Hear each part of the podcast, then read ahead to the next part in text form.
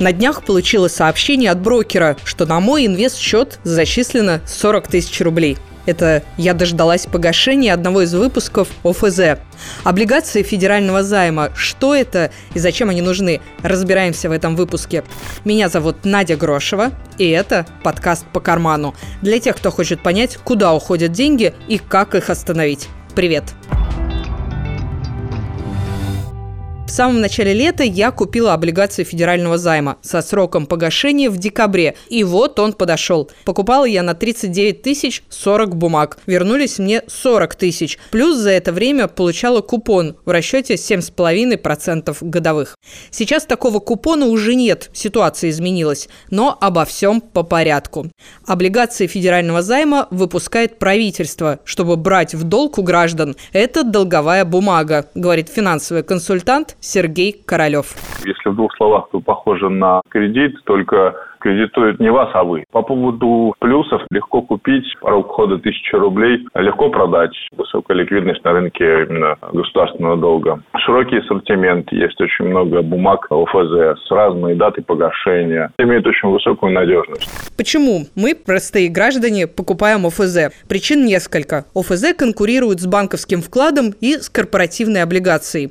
Как правило, ставка по ОФЗ выше, чем по вкладу, а по коммерческим облигациям, которые выпускают корпорации, ставка еще выше, ну и риск тоже. А вот э, если сравнивать риск по ОФЗ и по вкладу, то он фактически одинаковый, особенно до суммы в миллион четыреста тысяч рублей. Это максимальная сумма, которая застрахована в любом банке государством. А если сумма больше, то ОФЗ даже надежнее, ведь по ним отвечает государство. У облигаций априори ставка выше, а у коммерческой облигации, к примеру, Сбербанка ставка выше, чем вклад в Сбербанке примерно на 2%. Соответственно, по ОФЗ ставка немножко ниже, чем по коммерческой бумаге, но при всем при этом она выше, чем по вкладу. Рассмотрим на конкретном примере. На декабрь 2019 года ставка по депозиту в Сбербанке в районе 3% годовых. Самая лучшая ставка с множеством дополнительных условий, например, необходимостью держать деньги 3 года, 4 с четвертью процента. А по ОФЗ с погашением через год на 1,5% больше. 5,77. А с более далеким сроком погашения еще выше. Например, если положить миллион рублей в Сбербанк на год, то через год процент по вкладу будет в районе 30 тысяч рублей. А если на год купить ОФЗ, то на 27 700 рублей купон будет больше. Если купить ОФЗ на 3 года, например, с погашением в декабре 2022, то суммарно за 3 года купон будет 180 тысяч, а по депозиту Сбера 127 тысяч, то есть на 52 тысячи рублей меньше. Из других плюсов это возможность зайти от 1000 рублей. Не каждый инвестор имеет возможность в моменте поучаствовать крупной суммой. Есть и другое преимущество. Их очень легко продать. К примеру, вклад банковский до определенной даты. И если мы заранее будем разрывать свой вклад с банком, то наш процент будет потерян. С ОФЗ же ситуация иная. Там есть накопленный купонный доход, который пересчитывается ежедневно. Иными словами, мы можем купить ОФЗ сегодня, завтра, при наступлении форс-мажорных обстоятельств продать и за один день уже получить свою доходность, что является большим преимуществом.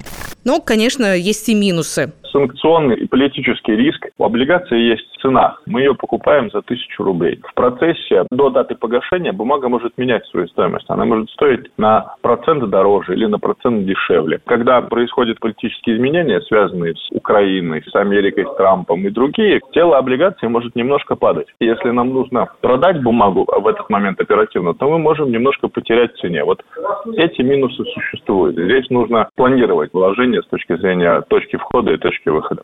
При покупке ОФЗ любой брокер возьмет комиссию. В крупных компаниях она достаточно небольшая. Бывают еще специальные облигации федерального займа для населения – ОФЗ-Н. С сентября этого года по ним поменялся формат. Минфин разместил новые трехлетние ОФЗ-Н. Сниженная минимальная сумма, на которую можно купить народные ОФЗ. Раньше по этим бумагам была высокая комиссия, которую надо было платить банкам-агентам, но теперь ее нет, и это значительно увеличивает доход, ведь по предыдущему выпуску комиссия была от половины до полутора процентов. Ставка 7,35%, если держать до погашения, то есть до августа 2022 года. Сейчас доходность этой бумаги превышает 6% из-за того, что цена выросла. Но даже это гораздо выше, чем то, что дают по вкладам крупнейшие банки.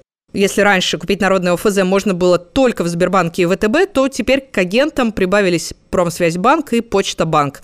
Купить можно не только в отделениях этих банков, но и онлайн. Есть еще одно нововведение. Эти облигации можно использовать как залог под кредит.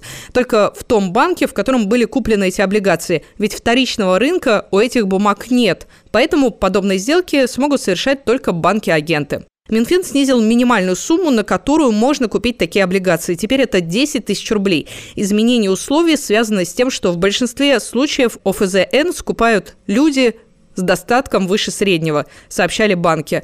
Теперь Минфин рассчитывает привлечь больше людей с меньшими доходами. Но если взвесить все условия, то очевидно, что бумаги эти намного привлекательнее для людей с крупными суммами. Представим человека, у которого есть 300-400 тысяч рублей, и он обычно использует депозит. Даже если он получит по народным облигациям доход на процент больше, Относительно всей суммы в деньгах это не очень большая разница. При этом надо разобраться в новом инструменте. Другое дело человеку, у которого есть, например, 10 миллионов рублей. Для него разница в 1% гораздо значительней. К тому же по действующим правилам системы гарантирования вкладов он вынужден раскладывать эту сумму по разным банкам, так чтобы в каждом сумма не превышала миллион четыреста тысяч. А тут можно сразу купить народное ОФЗ и получить ту же гарантию от государства. К тому же горизонт инвестирования с таким капиталом, как правило, выше. Это был подкаст «По карману». Слушайте нас на сайте ТАСС.ру, в соцсетях ТАССа, в том числе в YouTube, и во всех популярных подкаст-приложениях Apple Podcasts, Google Podcasts, Anchor FM, CastBox и Overcast.